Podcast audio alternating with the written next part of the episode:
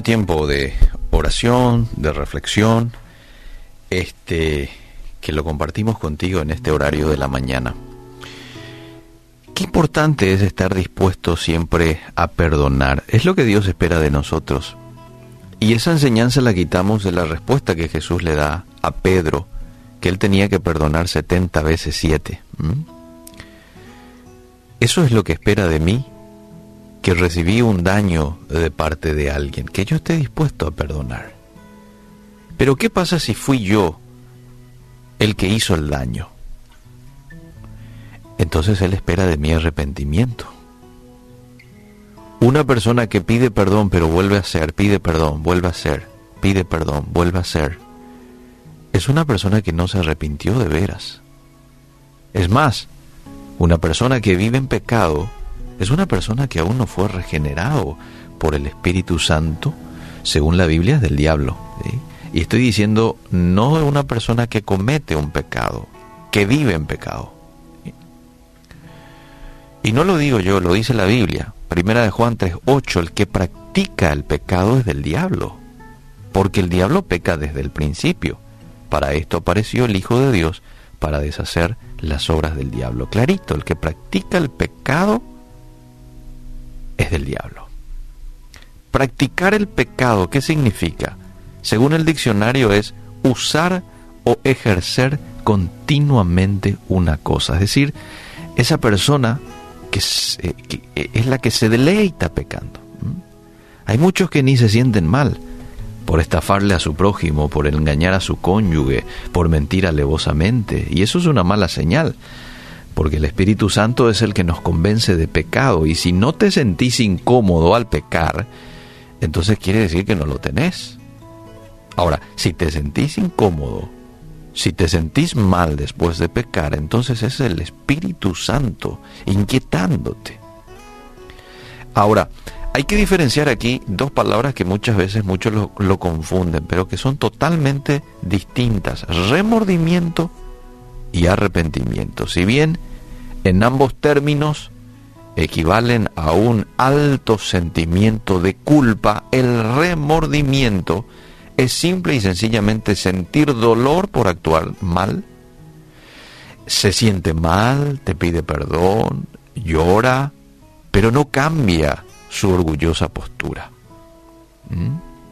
En cambio, eh, el arrepentimiento, que viene del hebreo naham, es un cambio total, es una entrega completa a Dios, es un cambio de actitud, cambio de accionar, cambio de dirección.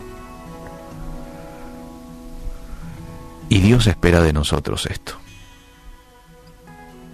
Fíjate el primer mensaje de Jesús al empezar su ministerio, Mateo 4:17. Desde entonces comenzó Jesús a predicar y a decir, ¿qué dijo? Arrepentíos, porque el reino de los cielos se ha acercado. Primer mensaje de Jesús. Lucas 15:10 dice, Así os digo que hay gozo delante de los ángeles de Dios por un pecador que se arrepiente. Mateo 3:8 dice, haced pues frutos dignos de arrepentimiento. Fíjate vos que aquí Juan el Bautista le está diciendo a los entendidos de la ley de aquel tiempo, a los fariseos, a los saduceos, hagan frutos de arrepentimiento. ¿Y cuáles son los frutos de arrepentimiento? Conversión. Dejar de hacer lo malo, hacer lo bueno.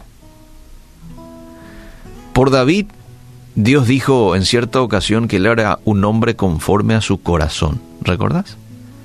Y vos decís, pero Señor, ¿no te acordás que él cometió adulterio? Él asesinó. Pero ¿qué es lo que pasa? Él se arrepiente. Y vos te das cuenta que todo lo que escribe en el Salmo 51 es genuino, porque nunca más comete el mismo pecado. Entonces, si hasta el día de hoy venís practicando el remordimiento, decirle al Espíritu Santo, producí en mí arrepentimiento. Él hace ese trabajo. Él hace ese trabajo. Señor, quiero arrepentimiento. Dame un corazón Cambia el corazón de piedra que tengo y dame un corazón de carne, un corazón sensible a ti.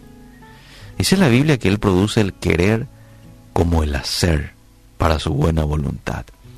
Hoy en este tiempo quiero orar con ustedes y pedir a Dios que nos dé un corazón arrepentido, que nos dé esa capacidad de darnos cuenta de nuestros errores que hayamos cometido como padres, como esposos, como líderes, no sé, eh, y que podamos confesarle al Señor, ¿verdad? Y que con su ayuda podamos volver a recomenzar. ¿Les parece?